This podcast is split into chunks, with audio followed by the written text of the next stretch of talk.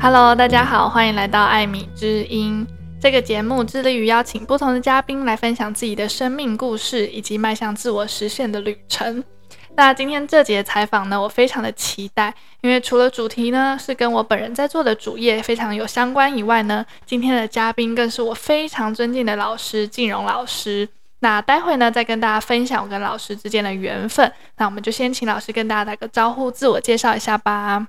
大家好，我是 Amy 的老师，我是台中市的公立国中教师，那也是目前台中市国教英语辅导团的团员。那去年呢，台中市又成立了一个新的双语领航团，那主力是在做双语教育相关的业务。那我也是团员之一，有时候会到各个国中会进行一些访视的活动。那这几年呢，主力就是在做一些双语的教案，可能跨到的科目有像双语家政啊、双语表意，然后辅导，或者说还有一些跨科技的，比如说我们曾经做过教案是融合了家政，然后公民还有生物，然后下去做一个统合性的教案。那这些刚好呢，都是跟未来二零三零年的双语国家政策是相关的。嗯，谢谢老师。那其实，在第五十六集的时候呢，我就有提过，说我生命中有一位缘分很深的英文老师，那他就是我这一位国中英文老师。当时呢，我是担任他的英文小老师，不过后来我们就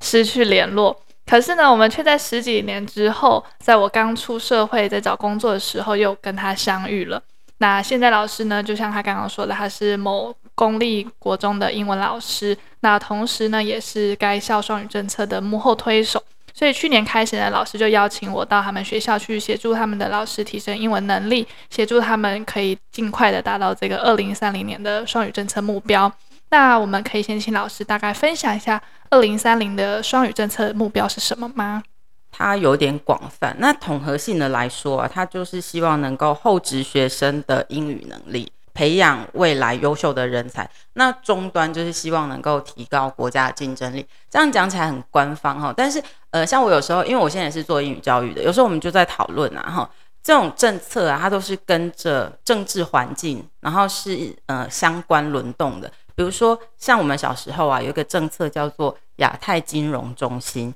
那可是台湾好像一直都没有办法可以要升到亚太金融中心。那你又看到说亚亚太金融中心呢，可能就从香港就转到新加坡，那你去看一下这两个国家，呃，这两个地方有什么样共同的特色？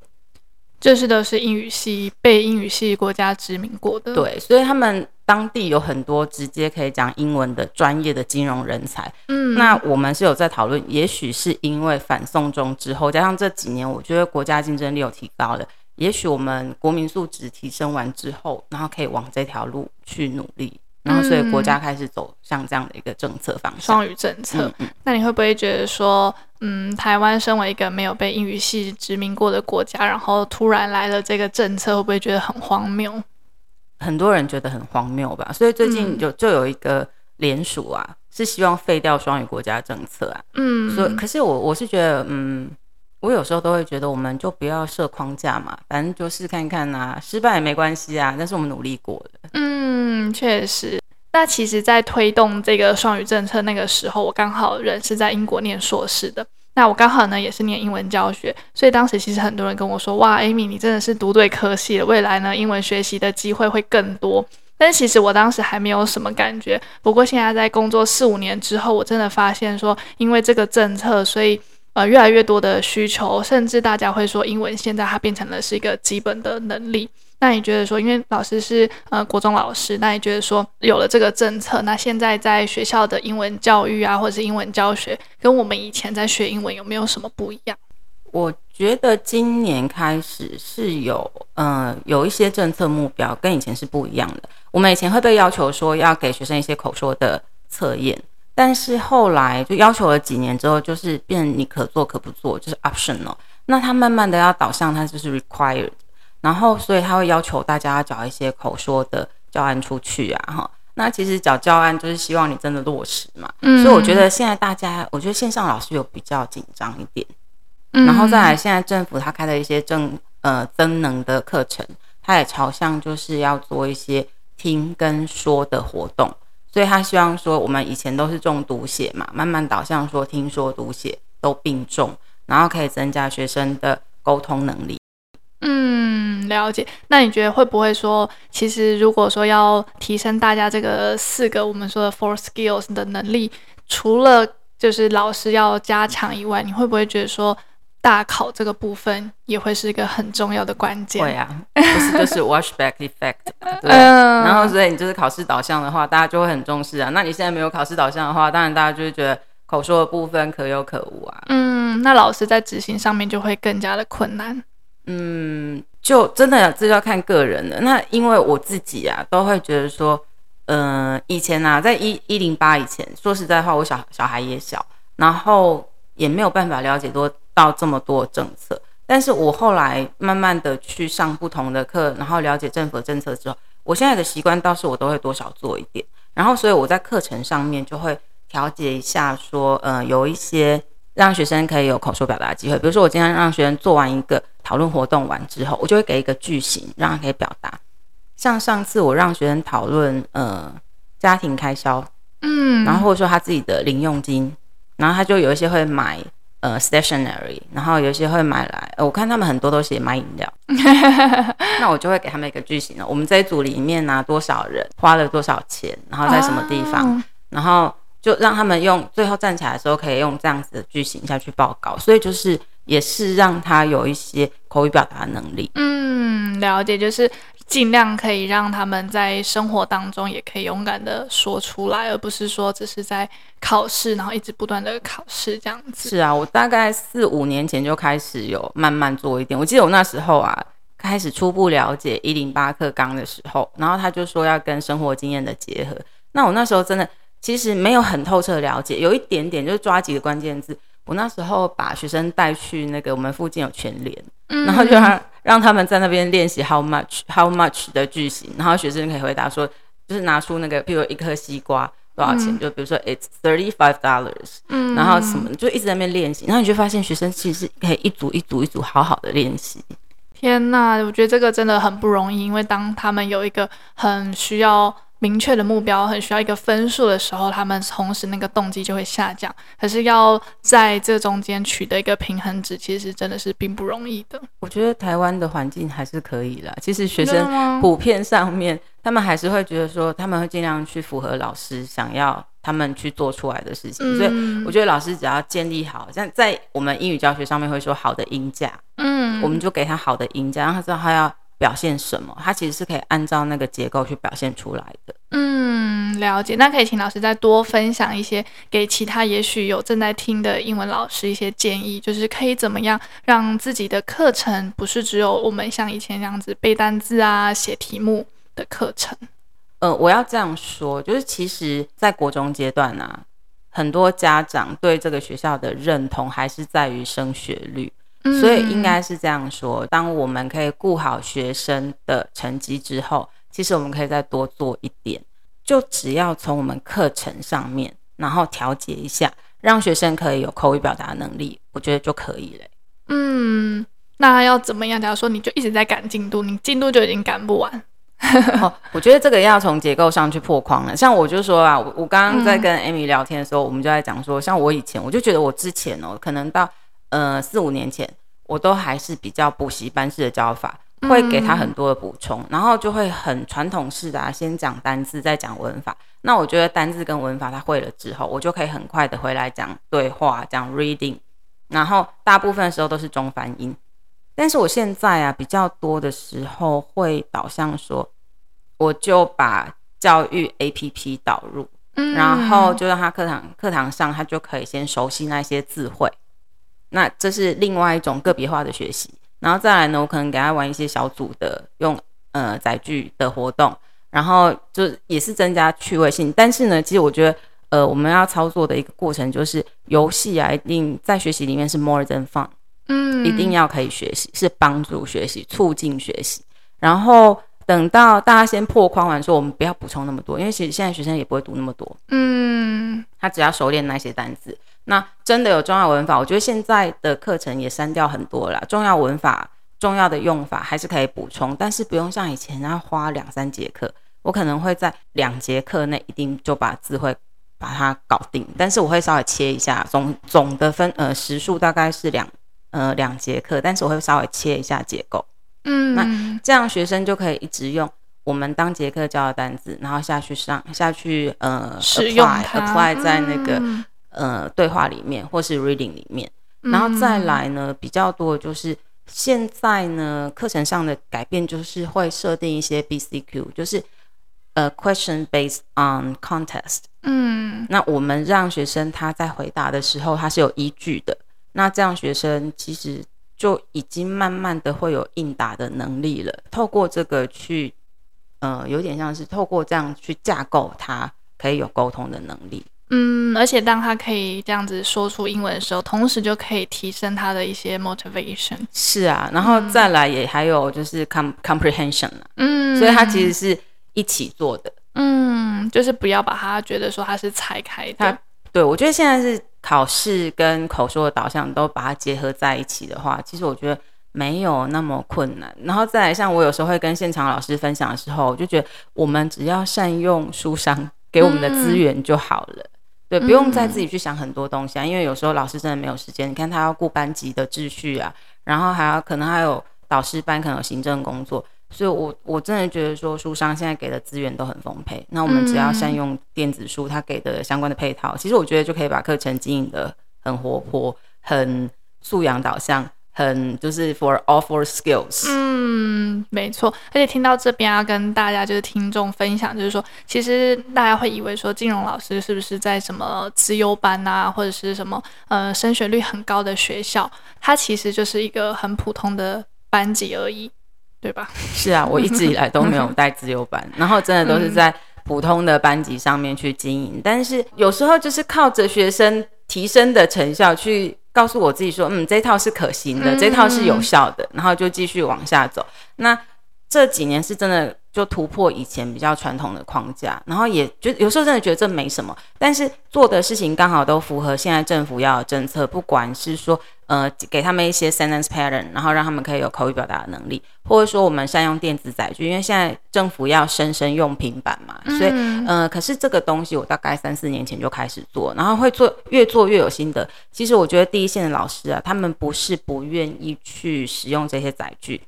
或者是说不是不愿意去做政府的政策，他们反倒是害怕说学生会听不懂，学不好。嗯，因为他们很担心，因为没有试过，不知道成效如何，也很怕会误了学生的升学。那我觉得其实这也没什么不好。当老师的出发点其实是为学生好的，然后慢一点踏出那一步，我觉得也没有关系。然后其实可以透过已经有相关经验的老师分享，看看怎么实做，那他们就会很快就会上手了。因为我刚好上个礼拜结束一场工作坊啊，那我有时候都觉得我出去的东西就是。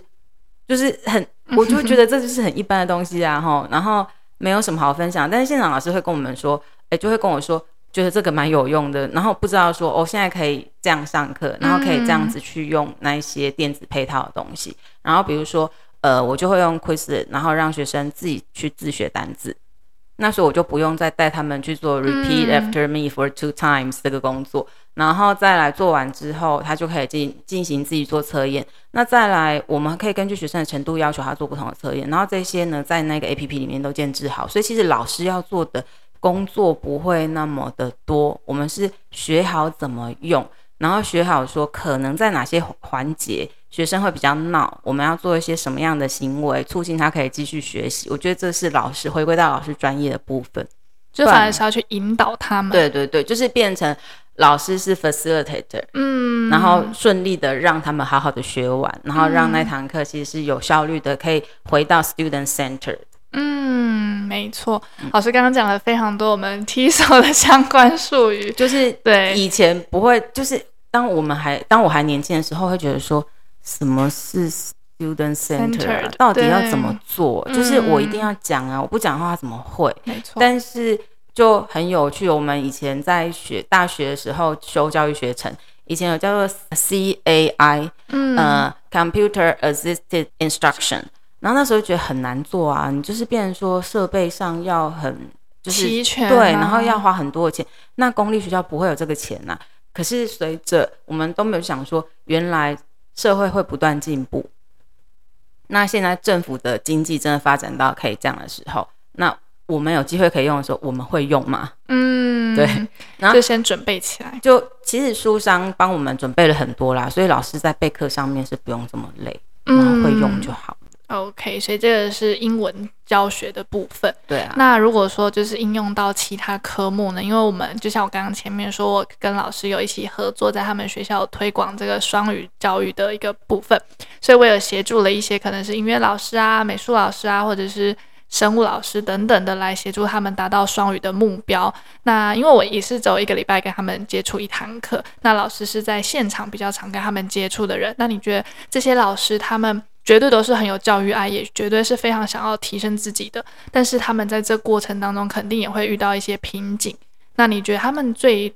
最大的瓶颈是什么？其实我们在做双语课程啊，哈，不要说其他科的老师，嗯、连譬如说我去上家政课的时候，家学生对于家政课的期待，就是我今天要来做东西。嗯，当可是当你开口讲英文的时候，学生就会说：“老师，为什么家政课要用英文上？” 其实这一点也会让我们会很却步，就嗯，糟糕，一开始开始上那个双语家政的时候啊，会有点却步，诶，我要不要继续用英文上下去？嗯，可是呢，又知道说我们写了计划，然后计划目标是什么，我们还是要努力的先做看看，但是会就一直跟学生调，一直跟学生磨，然后最后就会抓出一个比较适当的比例。事实上哈，他这次啊要做的双语课程的目标很有趣哦，大家听起来就会觉得说哈，这什么东西呀哈。那他目标就是说，你在教师在课堂上使用英语的比例，要根据你跟学生互动的过程、学生的能力、理解力，然后去设定，嗯、所以就会因时、因地、因人有所改变。对，嗯，所以我们一开始觉得这个东西很模糊，你知道吗？学学校的老师就是一群说，你给他标准的教科书，他会教的非常的好，所以会有一群老师会希望说，他很愿意做双语政策。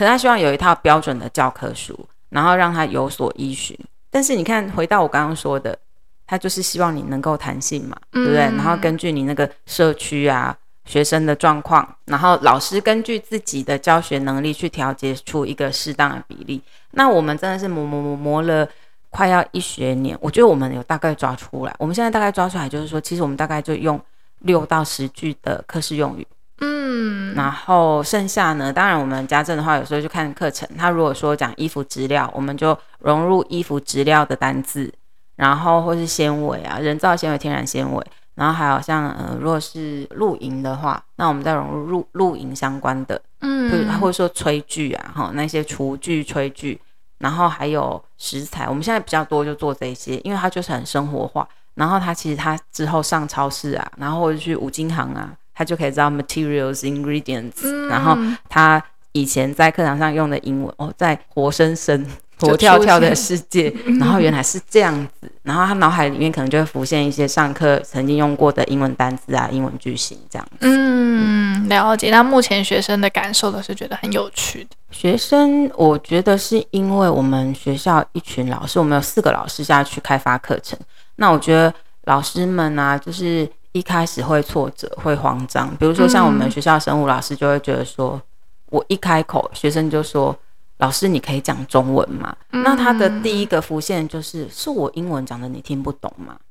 然后就会有点退却。那可是，呃，呃，因为计划里面还需要跟教授咨询啊。那教授咨询其实是因为教授也是很有经验，他们会到各个地方去看嘛。老师们其实是很有经验，但是就会有点慌张，到底英文比例怎么去用？但是教授也是因为到各个学校去看过，很有经验，所以他就会说没关系，你就是坚持。那不然你就是有五分钟你就全音，嗯，你不要管学生讲什么，你就全音。那老师就会觉得说，哎，对我这样有一个标准，我就可以再去试看看。嗯，没错。那我之前也有听一个 podcast，他就是在分享说，其实双语还有一点很难的，就是老师这一端的心理层面的部分，因为其实老师这个角色在学校某种程度上来说是有一种。权威是，虽然说，当然现在我们都有讲求平等，可是毕竟老师这个职位，他还是要有一点点权威性，他才有办法就是说话比较大声，或者学生才会听你说话。可是今天如果老师他讲英文的话，可能还有口音啊等等的，可能会被学生嘲笑，就会更让老师却步。我觉得这一点是真的诶，所以我们之前去受训上课的时候啊，政府它因为这个双语政策，它其实还有在开一个双语增能学分班。嗯，那这个学分班就是给学科老师啊，或者说有一些英文科老师去参加，让让他们可以了解，呃，设计双语课程一些概念，然后或者说我们将来的双语课程的走向。我觉得现在强调是什么？强调是说。老师、学生都要终身学习嘛？嗯，对，没错。然后我觉得、哦、这几年在教育的现场里面，你也会看到越来越多老师愿意去做一些线上的研习啊。所以我觉得老师的自己本身也在做一些质变呐、啊。然后愿意去做双语课程的老师，大部分呢、啊，他都是愿意再学习的老师。嗯，他是有点破框的。那再加上哦，我不知道在国小端怎么样。嗯，我觉得在国中端呢、啊，现在学生很会、很灵活啦，所以我们这几年也一直在调整跟学生应对的模式，所以就嗯没有那么权威。然后当然看不同的学校了，我觉得我们学校的老师呢，有时候是可以呃有弹性的。然后你要是学生讲的道理讲得通的话，我觉得我们不会完全的权威啦。嗯，没错没错，就是我觉得同时老师也可以以身作则，给学生一个榜样，就是说，你看我已经成为老师了，可是我还是不断的在学习，就算我有口音又怎么样？就算我英文不够好，可是我这本来就不是我的专业，那我也不是母语者，所以我们就是一起学习的概念。其实政策上是希望说，呃，就是 World English，嗯，然后所以他没有要有。British accent 或者是 American accent，他就是都可以。嗯，然后所以就是老师只要肯做肯讲，然后我想再过几年就会形塑一个，也许呃学生就不会觉得说老师他那个讲的就不标准，老师讲的就不是我平常电视剧里面常常看到的美腔啊英腔，他们可能就习惯了，就慢慢学生的英文小耳朵是可以听听懂各式各样的语言，对啊。那这个才是真的世界嘛，嗯、对不对？因为我们的国际贸易不会只有跟英文，呃，跟美国、跟英国，我们可能会跟印度。嗯，没错没错。因为像我自己本身就是也有在教成人英文嘛，那其实很常接到学生的就的问题，就是说，哎，Amy，我这个客户他是印度人，我都完全听不懂他的英文等等。所以其实我从在英国念硕士的时候，我就告诉我自己说，我不可以有这种英国腔、美国腔这种迷思，我一定要把这种 Word English 的概念带回学校，带回我自己的教学。所以我觉得刚老师分享这个，我就特别有感，就是觉得说，我们一定要让学生有这个 common sense，让他们知道说，世界不是围围绕着那些强国打转的，然后英文间接的也会变成我们世界的英文，所以就勇敢的开口，有台湾腔又怎么样？它就是你自己的 identity。哎，对啊，是啊，而且我觉得台湾这几年多元的观念更更升值了，早期的话比较会。嗯，就是集中几个面向而已哈，比如说我们以前可能就是汉人，嗯、那但是现在，嗯、呃，还有很多新住民，而且我觉得这几年地位上应该越来越平等。嗯，感觉上如果说呃概念上是多元的话，那其实英文也应该要是多元的，不会是单、嗯、单几个口音的。嗯，没错没错。那我觉得这样听下来，其实对于台湾的未来也蛮蛮 positive，就觉得说，如果说我们提早就是进入到跟国际接轨的这个过程，我觉得对于未来不管是个人层面或者社会层面，甚至是整个国家层面来说，都会是一个很棒的发展。因为我们不可能就是围绕着在这个小岛一直讲中文。那如果我们从小然后就有这个概念去习惯的话，未来每个小孩长大都会有。足够的能力可以去跟世界接轨，其实是这样子，就是你，嗯，这几年台湾的那个贫富差距啊，不就是很 M 型吗？对不对？嗯，那英文很好的小孩子，他英文是越来越好了，没错。那所以政府啊，我觉得政府总是要去做一些公共的事情，他应该要去照顾更多的人民。所以在这一块政策下面，他其实也希望是扶弱的，然后照顾到。比较弱势的族群，让他们有共同均等的学习机会。嗯，然后再来，其实我觉得我们刚刚讲这么多，哈，嗯，不管是 World English，或者是说，呃，老师的权威性，其实我觉得现在整整个社会一直在走一个概念是破框。嗯，不管是大框小框啦，然后我们要是愿意破框，然后不要设定一个可能发展的东西，因为有时候真的，我还我印象很深刻。以前有个老师分享，他说：“想象未必是真相，真相往往难以想象。”嗯，我们要这个心态，就是不要去设定一定会是怎么样的话，那就 just try。真的耶，我好喜欢这句哦，真的很感动。因为就像我前阵子有在 podcast 跟大家分享说，嗯，你未你不要去预测你的未来，或者是说你不要去想说未来会是什么样，所以我就要读什么样子的科系。像可能前几年大家就会说一定要读 software，但是你看现在 ChatGPT 出来了，你追得上吗？所以还是就是往就是自己。喜欢的，欢的，然后努力，但是英文这个层面就是给可以给自己更多的选择。嗯，我是真的蛮鼓励我自己的学生啊，就是从以前到现在，我都是鼓励学生挑自己喜欢的。那像我跟我学生说哈，你挑自己喜欢的，你将来真的遇到挫折的时候，你会愿意想方法去解决那个难题，然后才有办法达到你终身的学习嘛，对不对？嗯，或者说你才有办法一直去自我突破。嗯，没错。那我们再绕回来，就是双语的这个部分。那老师刚刚有分享到说，其实身为一位教育者，或者是说，因为现在资源爆棚的时代啊，其实我觉得身为一个老师，你需要给大家、给学生的，真的不是在补充这么多的资讯，因为这些资讯其实他在网络上面他都可以运用到。那我们更需要的是提供他方法，提供他资源。然后我刚刚突然想到，就是我们在执行这个双语教案的时候，呃，我记得有一个美术老师，那应该说他每一个学期有一个重头戏，就是他会教学生如何画老人妆。那我那时候他就是想要边把这个老人妆的课程把它变成双语的，所以他要准备 PPT，他要准备那个 teaching material worksheet，然后还有各式各样的。东西他都必须要用英文跟双语的教材。那那时候我就很好奇，问了他一个问题，我就说：“诶，为什么你会想要教老人装，而不是教一些可能比较时尚流行的妆？”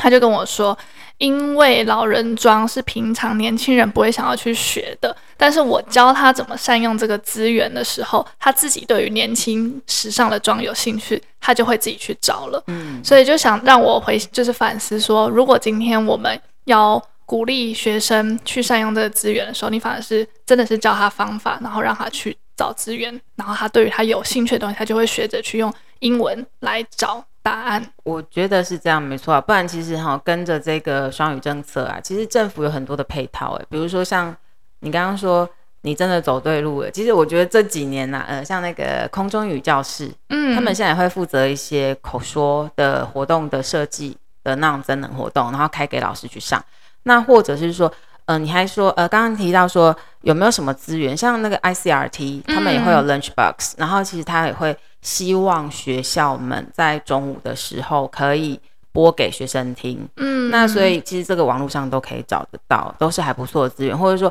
政府还有一个花了大钱做的，叫做 Cool English，就是 C O O L，然后 E N G 就是 English，然后去进去的时候你会发现哇。什么各各个版本、各个书商相关的资源都在上面，甚至还有更多，还可以听歌学英文。然后他可能会放填空啊，然后或是会放选择啊，然后小孩子就可以一边训练听力。所以其实线上的资源真的蛮多，然后真的很多也都是政府投了大钱进去的。嗯，那你觉得就是比较敏感的话题，就是投了这么多钱，但是要怎么样让大家都？很好的去善用它，我觉得有点困难呢，因为讲一个比较简单，前几年疫情的时候，然后甚至连发放 PCR，哎对对对，那个也要透过学校发，嗯、然后再就是呃像最后已经过剩了，最近疫情差不多结束了，过剩的时候，然后又要请学校把多余的东西再分配给学生，所以我觉得这几年很多学校的业务多了很多，那或是说一零八课课纲之后，学校的业务也很多，所以我觉得。嗯，第一线的老师其实每天真的很辛苦，对，就是常常是在完成一些已经既定的政策。然后对于现在周边的这些酷音啊，嗯、呃，虽然政府有在推，然后也有开一些增能，但是我觉得真的有一点难普及化、欸。因为我自己看我身边的老师是不容易普及化。嗯、但你要是问他们哈，什么版本第几课已经教到哪里，我觉得老师都会去完成，因为那跟小考试相关。嗯，就像你前面说的要破框这件事情，那你会不会有什么话想要鼓励这些还没有破框的老师的一些建议，或者是鼓励他们的话？我会这样觉得，就是每一个老师都应该是很认真在自己的呃分内上面去教学生。那破框这件事情可能不是他很习惯的，嗯，那可是不代表他没有教育爱哦，啊，是因为他觉得他不确定新的东西，然后对学生是不是很有利的，或者说他不确定能不能用新的方式，然后在他的能力下面把学生教得很好。所以我倒觉得未必一定要破框，只要说你可以用好的方式把学生带好，我觉得就是很好的一件事情。只是说随着社会的进步啊，还有现在学生形态不一样，我觉得老师自己会渐进式的质变呐。嗯，就是慢慢来，不用特别告诉自己我要破框。我觉得老师自己也会感受。就是，同同才的压力，呃，不一定是同才压力。像我觉得我那时候会开始跨出去自己进行破框的时候，不是同才压力，嗯，就反倒是学生。我们看到那一双一双的眼睛有点迷蒙的时候，自己就会有一点慌张，觉得我要试一点不一样的东西。嗯，所以那是我开始去。融入载具的第一步，嗯，所以我觉得，当你现在看到线上老师，如果是看到学生的眼神是很确定的，表示哎、欸，他们对我这套教学还是很很接受，对啊，对啊，那这样何必改变呢？嗯，不一定要改变呢、啊。对，就是还是要回到我们刚开始说的，就是要就是因地啊、因时啊，还有因学生质疑这样子，还有老师自己身心要安定啊。我觉得每一、嗯、呃。不管是老师或学生，我觉得情绪的稳定很重要啊，所以我们自己先安定好自己，才能够把学生带好。嗯，对对对超级重要的。那目前呢，你们实施双语政策大概多久了？国教署计划主要是从一百一十年开始的，那我们学校是一百一十年才加入的。那目前的希望是能够做三年。嗯，那这样执行到现在也有一段时间了。那你自己有没有什么特别的经验可以跟大家分享？我自己觉得，就是在执行这个计划的时候，给我一个最大的震撼吼，就是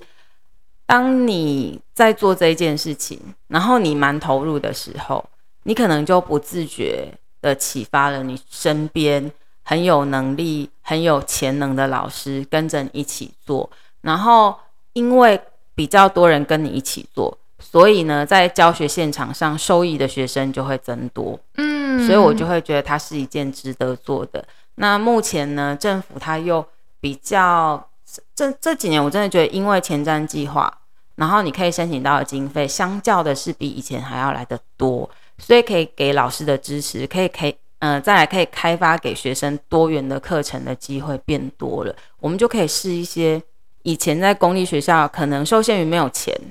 然后没有人愿意做，然后可以这一次透过计划去试着做看看。嗯，了解。那你刚刚有说，就是受惠的学生就会很多嘛？那你自己感受啊，学生在接受这个双语教育的过程当中，他们最大的改变有哪些？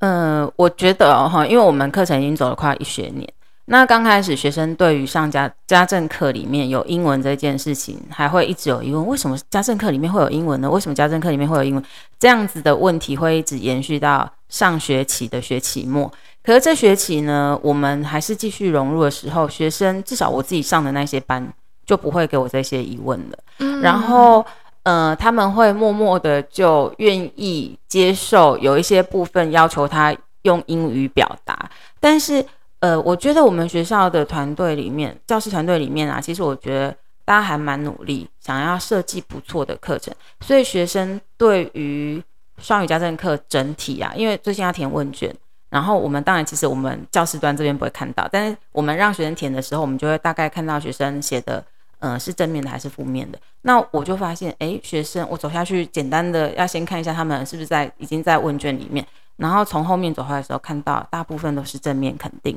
嗯，那这个时候就是，就是真的是一个双向的正面的交流，就是也会同时也会给老师一些激励啊，或者是一个动力，让你们再去优化自己的课程。我觉得真的是这样子诶，就是像我同事就跟我讲说，他是教一年级的课嘛，哈，然后学生就问他说，诶，老师，听说你有教二年级的家政，嗯，然后那个老师就就回他说。哎，对呀，怎么了吗？然后学生就说，学姐跟我说，二年级的家政很有趣。然后呢，他就激励了我们老师啊，哈，因为我们其实我们这些下去做双语课程的老师都是考科老师，就国、嗯、国文老师、英文老师，然后生物老师。那平常我们就会很习惯的用呃检讨考卷呐，哈，然后学生上课认不认真啊，然后去可以形塑一个学生跟学生之间的互动啊，或者说学生给我们的印象。但是你透过家政课的时候，因为它非考科，那很多学生都有能力可以操作，然后你就可以看到说，诶，他不是不愿意学，他其实是愿意学的，只是他可能真的在考科上面他没有办法做那么好。然后你就可以从另外一面去看学生的优点，所以我自己觉得在这个计划上面，嗯、呃，它可以让已经有一点疲态的老师，然后重新提振教学的热情。这也是我自己在这个计划里面原本没有料想到的。然后我本来以为说做计划真的，因为做计划，只要你知道花政府的钱，就要做很多的事。然后我就想说，我们参加的同事啊，有的。他其实可能再过几年要退休了，没想到他会越做越开心，然后他不会觉得说这些琐事很繁琐，他就觉得他啊学生那边的回馈很好，他他就跟我说，我真的觉得很开心，嗯，然后他就愿意要继续做下去，对，然后我就觉得，哎，对啊，其实我们大家都不用去设限，说大家喜不喜欢这个东西，这个东西会不会让老师很负担，我们就是慢慢做，嗯，没错，就是刚开始可能大家听到双语会觉得说，哎，好难哦，他们会以为是全英文，对。那我们就一直强调说，没有，就双语就是可以有中文，也可以有英文。对对对，是啊，是啊。虽然可能、嗯、呃，听众、民众、家长会觉得很奇怪，他说你这样怎么叫做双语？嗯，双语是两种语言，但是我们台湾就很把它窄化，因为我们以前小时候就会听到说什么双语幼儿园，对。那其实双语幼儿园它就可能就是全美语嘛，它、嗯、就是里面会有一个时间，或是哪一些老师他上课的时候就是全美语。可是政府要做的双语政策真的不是这样子，他就是还是不希望牺牲学生学科的学习内容，嗯，然后但是就融入更多跟跟那个生活相关的英语智慧啊，然后英语句型，而且它其实是蛮给老师一个发展课程的弹性啊。嗯，像我自己觉得，我们学校在呃这个计划里面，我们就开发出一些。好玩的营队课程，然后真的是很受学生欢迎，因为我们透过政府的计划，然后那时候就会设想，我们就跟团队老师里面讨论说，哎，我们可以做的话，我们就来做扶弱的那一块啊，让呃可能比较少机会体验过这种课程的学生试看看。所以我们有做过双语网球，然后呢有做过双语的自然实验探究。那到后来，我们带学生去外面做蛋糕，就是一个人给呃。给六百八的经费，让他可以做一个完整的蛋糕出去之后哦，那就把我们双语的口碑带出来的。就是在做这些多元课程的时候，有一点点像是你要多认识学生的一面。他会跟我们讲说，他带蛋糕回去的时候啊，家人好喜欢，然后还问、问我们讲说，哎，老师还会什么时候还在开？我还没有机会可以再上一次。像那一些课程里面有一些老师哦，像我们的那个 MV 舞蹈老师啊，他就可以很大段是讲。英文的，那甚至篮球教练他是全程讲英文的，那我也会去问学生，我说那这样你听得懂吗？他说一开始真的听不懂哎、欸。嗯，但是呢，因为他说就是那一些那一些字会一直在重复，所以你就可以然后再加搭配老师的动作，对对对，所以其实我觉得，呃，目前政府的政策要在非考科去实行啊，我我认为是可行的，嗯，然后也可以透过目前还有的计划经费啊，我们可以做出很多很多元。像我们昨天去分享的时候，我们就说我们愿意把钱投给学生，一个蛋糕六百八哦，然后我那一个营队办下来可能要两三万块，他们都觉得哇，而且我们不跟学生收半毛钱，嗯，我们就真的是把国家的资源用在国家未来的主人 主人翁身上。嗯，所以我觉得目前大家做起来啊，老师都愿意在团队里面，即便说呃有点累，其实真的有点累。嗯，然后可是老师对于整个课程发展其实是正向，然后他们也不会觉得说哦，假日来陪学生很累，会觉得很有意义。嗯，因为你真的就是很直接的可以感受到那样子的回馈。没错啊，所以我们一开始真的招生是很困难的，然后最后就是用我那时候自己导师班的学生四五个来上。那到下学期啊，三年级的学生他就需要升学了嘛。嗯、可是二年级的学生也觉得，哎，开始觉得有趣了。所以我们真的是每一场都是招满的。然后像我们新年度的营队啊，已经规划好了。那上个礼拜才开放报名，然后都已经就有的梯次都已经完全就是爆满的状况。真的就是靠口碑，对他们喜欢啊。我们真的就做一些很高价的，像什么永生花啊，然后什么，我们还引导哎引进了那个水晶树，嗯，然后就是希望把那种什么美感的东西啊，就借由现在，在对有经费的时候，我们都做来试看看，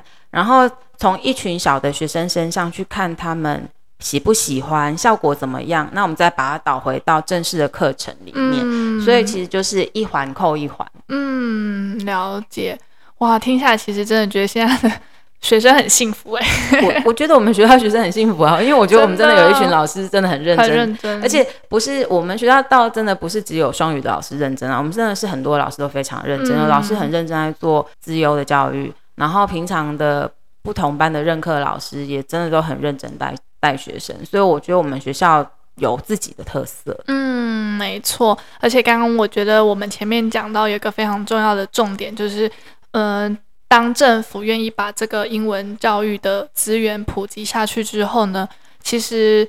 我不知道贫富差距会不会缩减，但是我觉得至少在资源分配上，让他们未来的竞争力可以更公平的下去落实。我，我是认同这个的，因为嗯，嗯，我觉得老师这个行业啊，我记得我以前有个邻居，然后呢，他是精神科医师。他就跟我说啊，他说其实他觉得老师真的是一个很重要的职业。嗯。他说啊，有的孩子他在家里面没有机会学到的，他就必须要到学校，然后老师再去经过老师去教他，他才有机会学到。嗯。其实我觉得我那时候听到这个东西的时候，会很震撼呢。所以我其实这几年自己也在改变，就是有时候我们面对学生不适当的行为。我要去觉得说，因为我们在国中阶段，我们总是会觉得说，他这个东西怎么会可能小学没学会呢？怎么会、嗯、怎么会态度这么差？可是我因为，呃，那个精神科医师这样跟我讲之后，我就在想说，也许他这个不适当的行为是，他真的没有人对不清楚他的轻重、嗯。那所以我觉得我就会现在就会选择先好好的耐心再跟他讲一次。我我自己觉得哈，就是所有的年纪的孩子都需要被接纳。如果说今天学校提供一个环境啊，是可以接纳小孩子的话，那他们情绪上面就会慢慢的可以稳定下来。嗯，然后他们不管是学业上啊，或者是个人发展上面，都会更有正面的影响。我是这样觉得，所以我觉得我们学校蛮多老师在这一块做的还蛮好的。嗯，太棒了。那最后的最后呢，老师有没有什么话想要给听众朋友们的呢？嗯，就是我就有觉得说。呃，就就是目前呃这个政策，它的确有不同派的人可能会有不同的争议，但是呢，我认为教育上面啊有一群伙伴，他很认真想要试看看，所以我就会觉得说，不管这个政策啊哈，最后成不成功，过程中努力的老师试过的课程啊，我觉得还是都会对学生或多或少会有帮助的。然后，呃，如果说有听众是质疑的，然后或者是说，诶，没有很认同的话，其实倒可以看看，或是听听听听小孩子回来啊。如果他学校也有执行一些双语政策，可以再了解一下，看说，诶，孩子有没有在这些上面啊，诱发别的兴趣，那那就是正面的效果啦。嗯，有时候不见得是说，哦，分数上面才是 one hundred percent 的。对啊，嗯，不过我刚刚漏讲一个，就是我学校的同事啊，他们是还蛮喜欢 Amy 老师啊，在带他们就是去重新学英文。就是这批老师，你像你上课的时候，你就知道他们可能都是 over forty，可是他们会有很强的学习动机，然后对于你给的作业啊，哈或者说你上课的内容啊，他可能是比较高需求的，然后动机比较强的。那其实。呃，有时候学呃学校老师也会跟我说，诶，那个准备教案的过程啊，有一点压力，但是也有更进一步的去了解双语的政策。所以我，我我我其实觉得说，哦，他这个就我刚刚说这个计划，它里面绑很多东西，但是如果建构的好的话，我觉得对老师、对学对学生的学习啊，真的是还蛮多注意的。嗯，然后我我也想要。返回来问你，那时候你对于就是在陪这些老师发展双语的各项的他们的能力的时候，那你有什么样的心得？呃，我首先我真的对于他们的动机非常的 impress，就是我就觉得说，天哪！明明学校老师其实某种程度上，尤其你们是公立学校，其实某种程度上就是公务员的一种。你们就是领着铁饭碗，你们混上完一一堂课，或者是你们。认真上完一堂课都是领一样的钱，然后你们也不会被 fire，我就必须老实说。可是就是有一群老师就是非常努力，然后非常希望可以把东西带给学生，这时候我就会觉得特别感动。所以当我在跟他们互动，问他们说好，我们这一个学期要上什么课程的时候，我就会更希望自己可以协助他们。你也在双语的政策里面 投入了一份心力啊，所以那你自己呢？就是你自己对这个政策的看法呢？嗯，我其实后来是觉得是觉得蛮感谢的，因为我们刚刚没有录到，就是刚好在跟老师聊，就是我们觉得就是贫富差距真的越来越大了，然后资源分配也越来越不平均了。在我们那个年代，大家可能都会很努力的希望。把小孩子送去补习班学英文，因为大家都不想要学生，或者自己小孩输在起跑点上面。可是现在英文学习已经不不需要再送去补习班了，你在学校就可以学到有这么多的好的资源。那如果家长你也认同的话，你就是让你的小孩在这个学习环境当中，你也不用额外再付更多的钱让他去补习。其实我觉得是非常好的。那最后我有一个很深的体悟，就是当英文老师，不是因为我的职业或者是我的就是学习的关系。我觉得学英文这件事情真的不见得会让我们变得大富大贵，可是它可以让我们的人生多了非常多的选择。今天你想要查一个新的资料，你想要看新闻，英文的资讯永远都是第一手消息。那你如果有这样子的能力，其实同时给你这个人的人生的选择多的。倍数不止两倍，可能是好几百倍。那我觉得今天，呃，任何人都可以学到英文，都可以拥有这样能力的时候，我们再去争夺这个社会上的资源，也才可以更公平。我觉得这个结论非常的好。像我最近这几年，我都会跟学生说，你要有能力做一个可以选择的人。嗯，我们不要是被选择的。没错。所以，如果我们从这个角度去看呢，吼。我就会再赋予这个政策多一点正面的看法，真的